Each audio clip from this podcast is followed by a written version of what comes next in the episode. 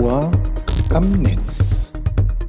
Der Podcast von EGU, Verband der Internetwirtschaft. Herzlich willkommen zu einer neuen Folge Das Ohr am Netz. In dieser Ausgabe begrüße ich gleich zwei Personen, mit denen ich mich unterhalten darf. Zum einen Frau Professor Dr. Maike Jipp. Sie leitet seit April 2021 das DLR Institut für Verkehrsforschung am Standort Berlin. Und zum anderen Martin Kumstel wiederum. Er ist Senior Associate Public Policy beim deutschen Ableger des Fahrdienstvermittlers Uber. Und damit ist vermutlich auch klar, worum es in dieser Podcast-Folge gehen soll, nämlich neue Mobilität. Mit Frau Jipp und Herrn Kumstel wollen wir einen Blick auf das Thema Vernetzung werfen und wie es neue Mobilitätskonzepte möglich macht. Ton ab. Frau Professor Jipp, Herr Kumstel, das Thema Mobilität ist in meiner Wahrnehmung in der Gesellschaft immer relevanter geworden. Fangen wir doch mal einfach an. Wie nehmen Sie das denn inzwischen wahr aus Ihren beiden sehr verschiedenen Positionen? Frau Jipp, vielleicht starten Sie kurz. Ja, herzlichen Dank. Ähm, die Mobilität ist ein sehr, sehr wichtiges Thema. Ich würde aber Ihre Einschätzung auch teilen, dass es ein wichtiger gewordenes Thema ist in den letzten Jahren. Und das ist letztendlich auch nachvollziehbar, denn die Mobilität ist etwas, was uns alle betrifft, was uns alle was angeht und welches uns im wahrsten Sinne des Wortes eben auch bewegt und somit mobil macht. Danke für die Frage. Ich glaube, was äh, auch noch äh, spannend in den letzten Jahren hinzugekommen ist, erstens ist, glaube ich, Mobilität für viele Leute deutlich anfassbarer, durchgreifbarer geworden, weil ich glaube, man sieht an diversen Straßenecken, sieht man äh, sieht man E-Scooter, sieht man E-Bikes, man sieht Carsharing aus. Also ich glaube, die Mobilität ist einfach auch noch noch stärker in in das Auge jedes Bürgers, sage ich mal, gerückt. Allein dadurch, dass die Angebote deutlich größer geworden sind. Und ich glaube, dadurch, dass deutlich viele verschiedene Angebote jetzt auch stärker äh, digital genutzt werden können und auch mit der Digitalisierung einfach eine noch höhere Angebotsvielfalt für die Verbraucherinnen und Verbraucher einhergegangen ist. Ich glaube, das ist so der Punkt, der sich in letzter Zeit wirklich beim Thema Mobilität auch geändert hat. Mhm. Und nun sagten Sie schon, da hat sich auch was verändert im Stadtbild. Damit kommen wir zu einem entscheidenden Punkt. Meine Wahrnehmung war in den letzten zwei, drei Jahren immer, dass es da eine stark emotionalisierte Diskussion, insbesondere dahingehend gibt, dass ja zwischen Stadt und Land diese Angebote oft sehr unausgeglichen verteilt sind. Ist das ein Thema, das nur emotional so geführt wird oder das auch tatsächlich so da draußen stattfindet. Da würde mich tatsächlich auch mal die Uber-Perspektive interessieren. Also es ist natürlich richtig, ich glaube, das sieht man bei den bei fast allen äh, Mobilitätsangeboten, die, die sind natürlich grundsätzlich erstmal stärker in Großstädten, in Stadtzentren ausgebaut, ob es jetzt der ÖPNV ist oder ob es neue Sharing-Angebote sind. Die sind natürlich stärker ausgebaut grundsätzlich in den Zentren. Aber man sieht bei den verschiedenen Mobilitäts, bei den verschiedenen neuen Mobilitätsangeboten mittlerweile auch, dass sie stärker äh, über den Stadtrand hinauswachsen und dass es auch Projekte gibt, sag ich mal, wo man auch tatsächlich versucht, solche Sachen stärker in den suburbanen und auch ländlichen Raum zu bringen. Wir haben in den letzten zwei Jahren jetzt hier in Deutschland zwei Pilotprojekte gemacht, einmal mit der Gemeinde in Falkensee und einmal mit der Gemeinde in Kirchheim, wo wir versucht haben, äh, komplementär äh, zum, zum ÖPNV sowohl ein erste und letzte Meile Service von den ÖPNV-Stationen aufzusetzen, als aber auch, sage ich mal, eine Möglichkeit für die Menschen zu bieten, spät in der Nacht dann auch noch aus der Stadt nach Hause zu kommen, wenn der ÖPNV nicht mehr operiert. Das heißt, es gibt, glaube ich, verschiedene Projekte, sowohl bei Uber als auch bei anderen Mobilitätsunternehmen. Aber natürlich sind die Herausforderungen, solche Modelle auch im ländlichen Raum umzusetzen, die sind natürlich schon äh, deutlich höher, äh, als wenn man es im, ich sag mal, im Innenstadtbereich umsetzt. Frau Jipp, wenn Sie da nochmal vielleicht ein bisschen drauf eingehen könnten, vielleicht auch aus der Perspektive der Wissenschaft mal zu schauen oder zu zeigen, was sind denn so die besonderen Herausforderungen, die Sie wahrnehmen? Also wir schauen uns ja in meinem Institut schon über einige Jahre hinweg die Veränderung der Mobilität in verschiedenen geografischen Regionen an. Und ähm, was wir A festgestellt haben, und das ist tatsächlich ein Trend, den wir sowohl in der Stadt als auch im Land erleben, ist, dass wir immer mobiler werden. Also wir verbringen immer mehr Zeit äh, mit Mobilität und wir legen auch immer mehr Kilometer zurück. Wo sich dann aber unterscheidet zwischen Stadt und Land, ist, wie wir diese Kilometer eben zurücklegen.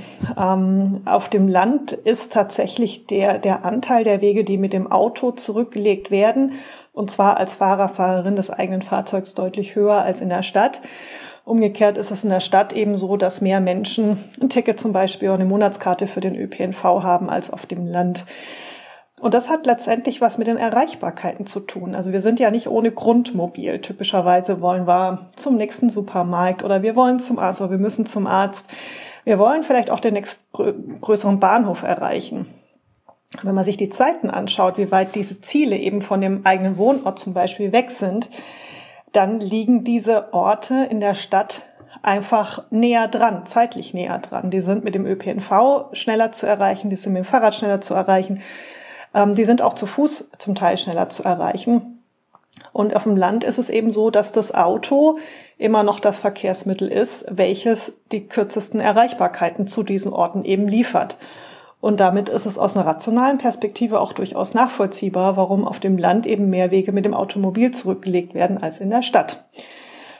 Und diese Zeiten gilt es jetzt letztendlich zu, zu verändern. Ähm, wir müssen also praktisch Angebote im wahrsten Sinne des Wortes auf die Straße den Menschen vor die Haustür stellen, die es ihnen ermöglicht, möglichst gut ihren Zielort zu erreichen. Und gut bedeutet jetzt zweierlei. Ähm, man muss den Zielort eben erreichen können, man muss es aber auch in einer vernünftigen Zeit eben erreichen können und zu einem vernünftigen Preis.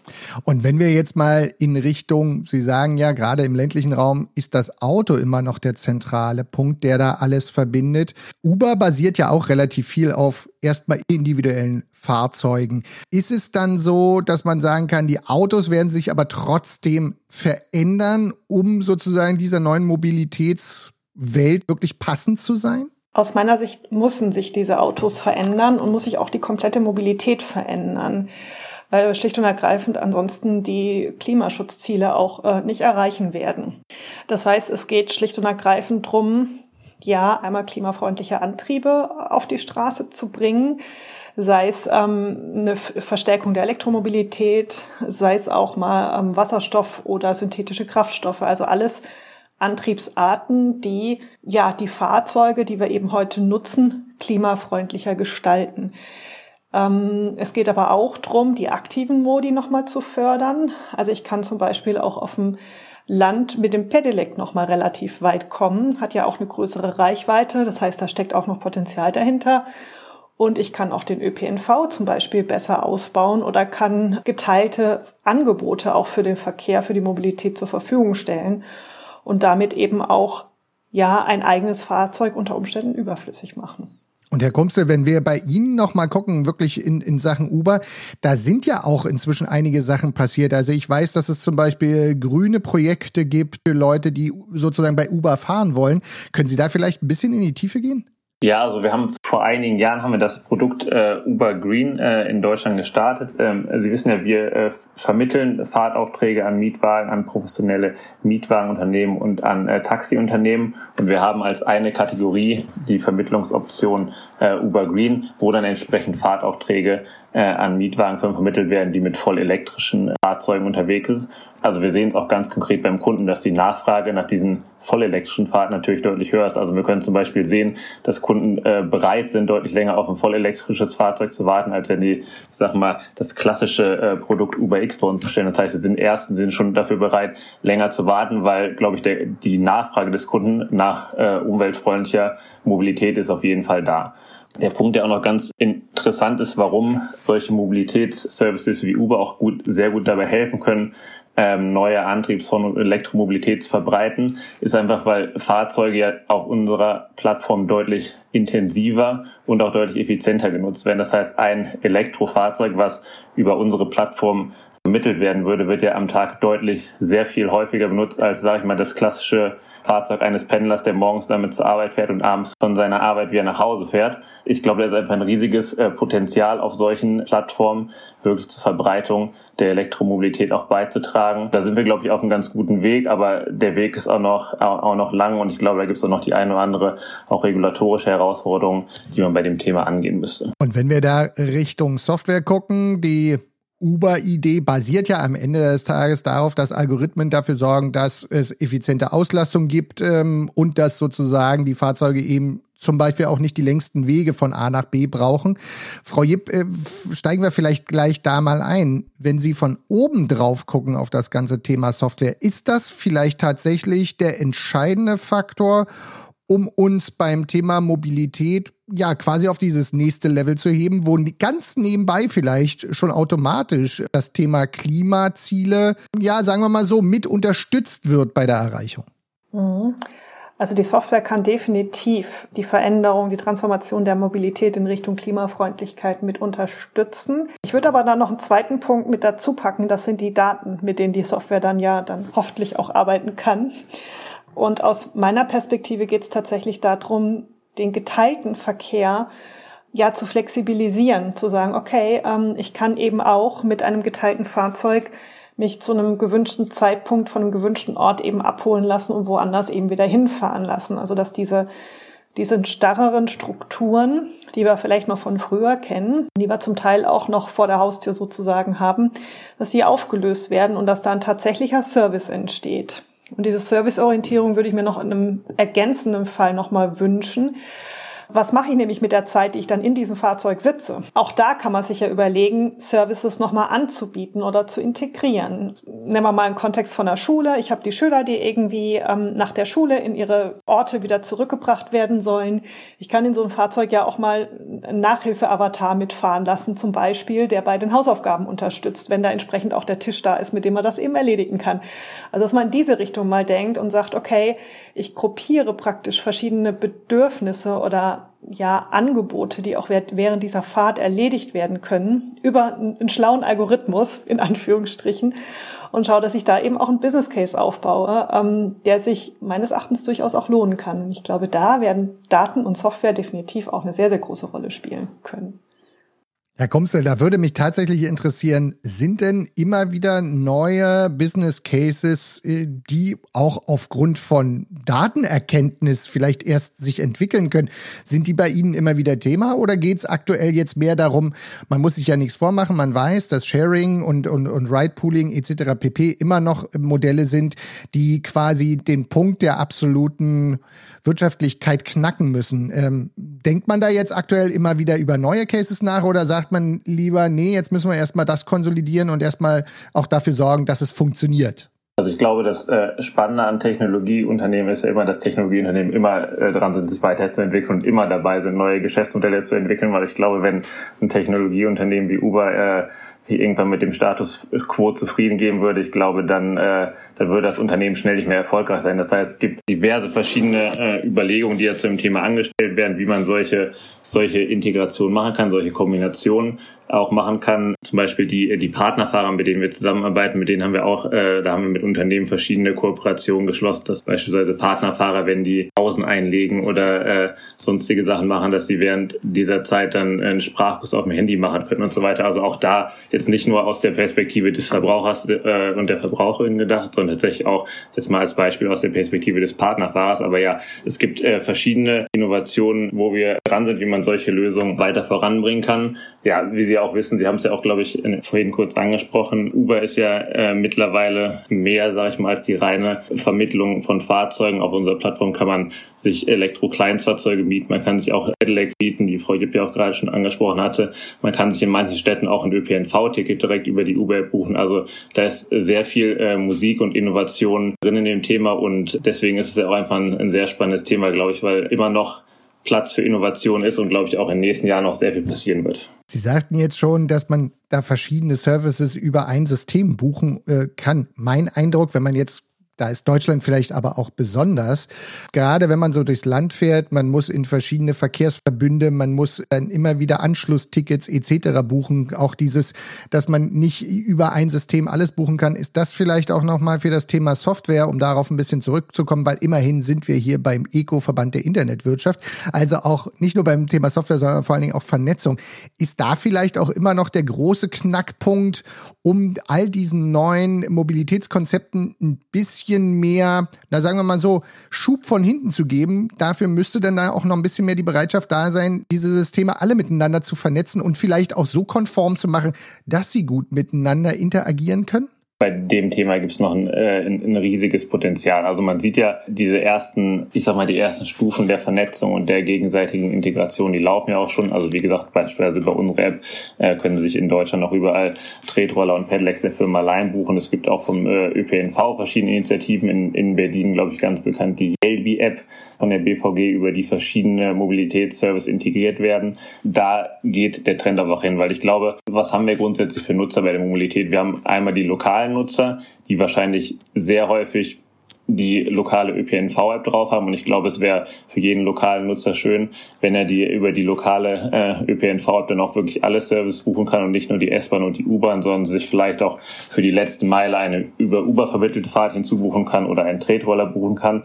Aber dann gibt es vielleicht auch, ich sag mal, den amerikanischen Geschäftsreisenden, der nach äh, Berlin oder Frankfurt kommt, der vielleicht nicht die lokale ÖPNV-App drauf hat, der aber trotzdem vielleicht auch gerne mal vom Flughafen mit der äh, Beispiel Frankfurt der S-Bahn in die Innenstadt fahren würde und sich vielleicht kein über Uber vermitteltes Fahrzeug buchen möchte. Deswegen, ich glaube, es gibt noch sehr, sehr viel, sehr, sehr viel Raum für Verbesserung, für gegenseitige Partnerschaft, für gegenseitige Integration äh, und gegenseitige Kooperation, weil ich glaube, nur dann können diese Services auch wirklich ihren vollen äh, Nutzen ausschöpfen und auch dann kriegen sie, glaube ich, auch nur den, den höchsten Benefit für die Verbraucherinnen und Verbraucherinnen. Ja, da würde ich gerne noch einen Punkt nochmal betonen wollen, den der Herr Kumster auch schon angesprochen hat. Und das ist der, der Mensch in dem Kontext. Also letztendlich bieten ja die Apps ein Service für den Menschen. Ähm, und da ist es aus meiner Perspektive wichtig, dass dieser Service eben einfach ist. Also dass der Mensch nicht die kognitive Leistung vollbringen muss, sich überlegen muss, okay, ich bin jetzt gerade in der und der Stadt ach, welchen Verkehrsbetrieber gibt's denn hier und sich dann irgendwie noch die App suchen muss oder noch verstehen muss, wie das funktioniert, sondern dass das für den Menschen eben möglichst unkompliziert und möglichst einfach zu nutzen ist. Und dann ist aus meiner Perspektive auch die App mit den, was dahinter, was praktisch hinten dran hängt von den Services auch ähm, von Erfolg gekrönt. Jetzt gibt's ja noch ein nächstes Thema beim Thema Vernetzung. Das ist das, woran sehr gearbeitet wird, wo wir, glaube ich, aber auch den ersten Hype hinter uns haben, das ist dieses automatisierte autonome Fahren. Da wird nicht nur wieder viel Software zum Einsatz kommen, sondern da braucht es auch intelligente Vernetzung. Gibt es dann Stand der Dinge bei Uber, Herr Kumstel? Wie sieht's da für die nächste Zeit aus? Oder können Sie da schon was sagen? Oder ist das eher so ein Thema, bei dem man sagt, na ja, da warten wir vielleicht auch mal ab, was die Fahrzeughersteller machen?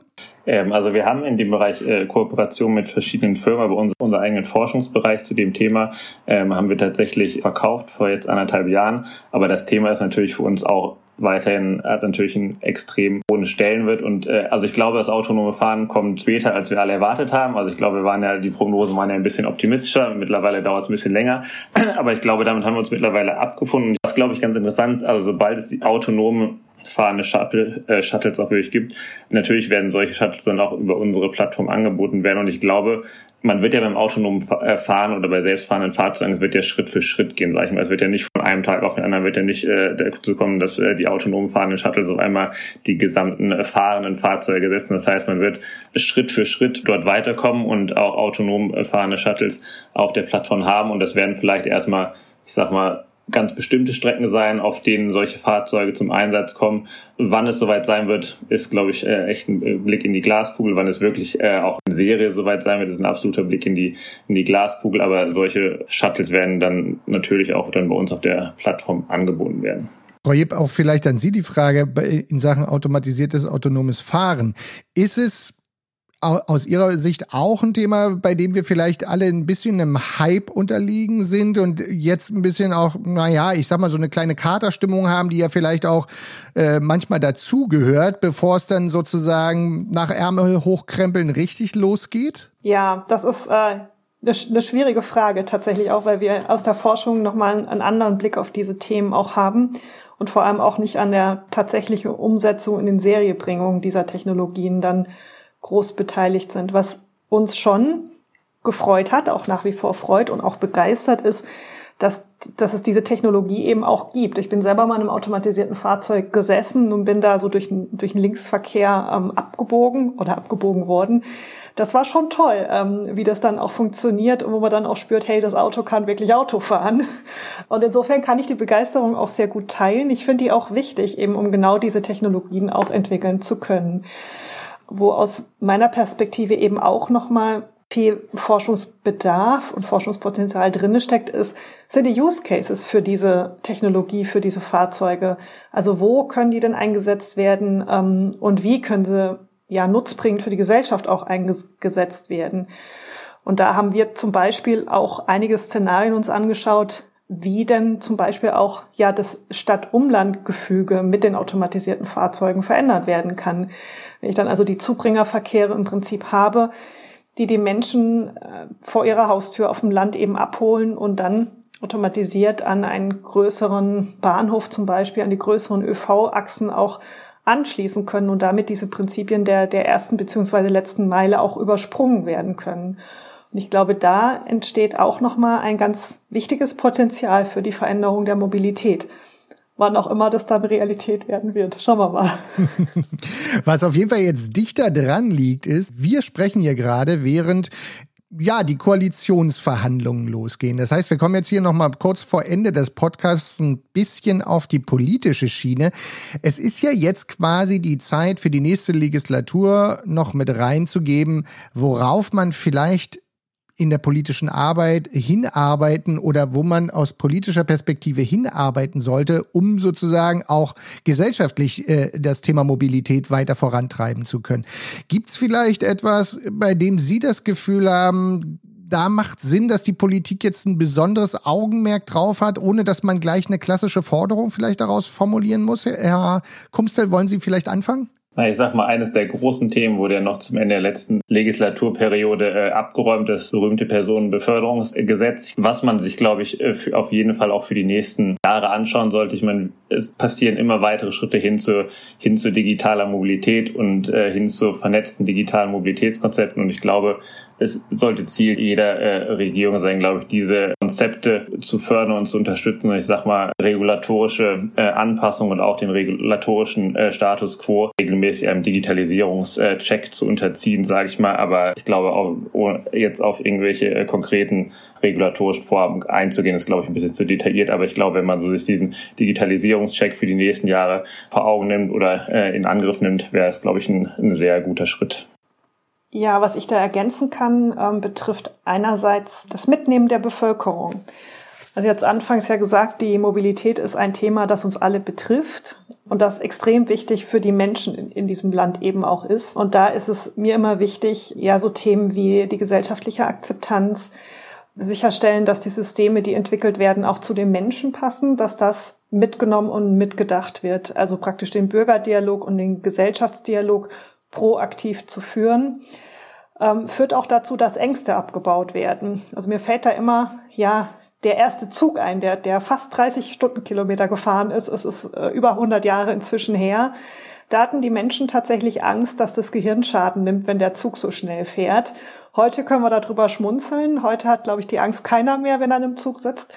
Zeigt aber, dass Menschen einfach auch ängstlich auf Veränderungen reagieren. Das heißt, es ist gerade bei so einem Thema unendlich wichtig, den Menschen möglichst früh mitzunehmen und ihn auch teilhaben zu lassen an diesen Entwicklungen, die da auch in der Technologie zum Beispiel stattfinden.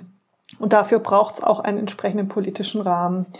Das zweite Thema, was mir vor dem Hintergrund auch am Herzen liegt, ist eine Art Systematisierung. Also wir haben ja in den letzten Jahren sehr viele Reallabore zum Beispiel auch erlebt, wo in geografischen Kontexten neue Technologien, neue Systeme ausprobiert worden sind. Und dass da ähm, andere Regionen auch schlicht und ergreifend lernen, was wo funktioniert hat, was wo vielleicht auch nicht funktioniert hat und was für, das, für die eigene Region funktionieren könnte. Und dass man da praktisch so eine Art ja, Experimentierfeld, Reallabor von den Reallaboren nochmal macht und da so einen Überbau praktisch aufbaut um dann auch großflächig in diese Transformation der Mobilität gehen zu können. Da geben Sie mir ein schönes Stichwort, Frau Jipp, und zwar ist der Herr Kumstel jetzt relativ frisch dabei, beim ECO das Thema Smart Mobility nochmal voranzutreiben. Herr Kumstel, vielleicht so als kleinen Schlussausblick, gibt es da schon so ein paar Themen, äh, die da jetzt in nächster Zeit in den Fokus rücken? Also ich glaube, ein äh, Thema, was wir uns wirklich ganz groß vorgenommen haben, worüber wir auch schon vorhin in den Vortrag gesprochen haben, ist einfach tatsächlich das Thema äh, smarte und digitale Vernetzung von den verschiedenen Angeboten, weil auch der Eco-Verband ist ja ein Verband, in dem sehr viele Unternehmen organisiert sind, sehr viele Mobilitätsunternehmen organisiert sind, aber es fehlt, äh, glaube ich, das äh, merken wir äh, jeder in unserem täglichen äh, Mobilitätsbedürfnissen. es fehlt häufig bei den verschiedenen Angeboten einfach noch an Vernetzung, an Integration, an Partnerschaften und ich glaube, der Eco soll einfach in dem Bereich einfach auch so eine Art Plattform für Wissensaustausch werden, wo sich Unternehmen miteinander austauschen können, wo Unternehmen an gemeinsamen Lösungen arbeiten können, wie sie ihre Angebote noch besser miteinander vernetzen. Ich glaube, das ist einfach der ganz entscheidende Schritt, damit wir die Mobilität einfach auch näher und noch näher an die Verbraucherinnen und Verbraucher bringen und äh, wir auch über die Vernetzung dann auch wirklich eine nachhaltige Mobilitätswende in den Städten hinbekommen. Und das soll so eines der großen Themen sein, mit denen wir uns ab Herbst diesen Jahres im Eco beschäftigen möchten. Dann bleibt mir an der Stelle nur zu sagen, ganz herzlichen Dank an äh, Sie, Frau Professor Jipp und Sie, Herr Kumstel. Und äh, dann würde ich sagen, viel Erfolg für die neue Arbeit im Eco an dieser Stelle und für uns alle bleibt der alte Spruch, den ich immer wieder in diesem Podcast sage. Bleiben Sie gesund. Sie auch herzlichen Dank. Dankeschön. Sie auch. Das Ohr am Netz. Der Podcast von ECO, Verband der Internetwirtschaft.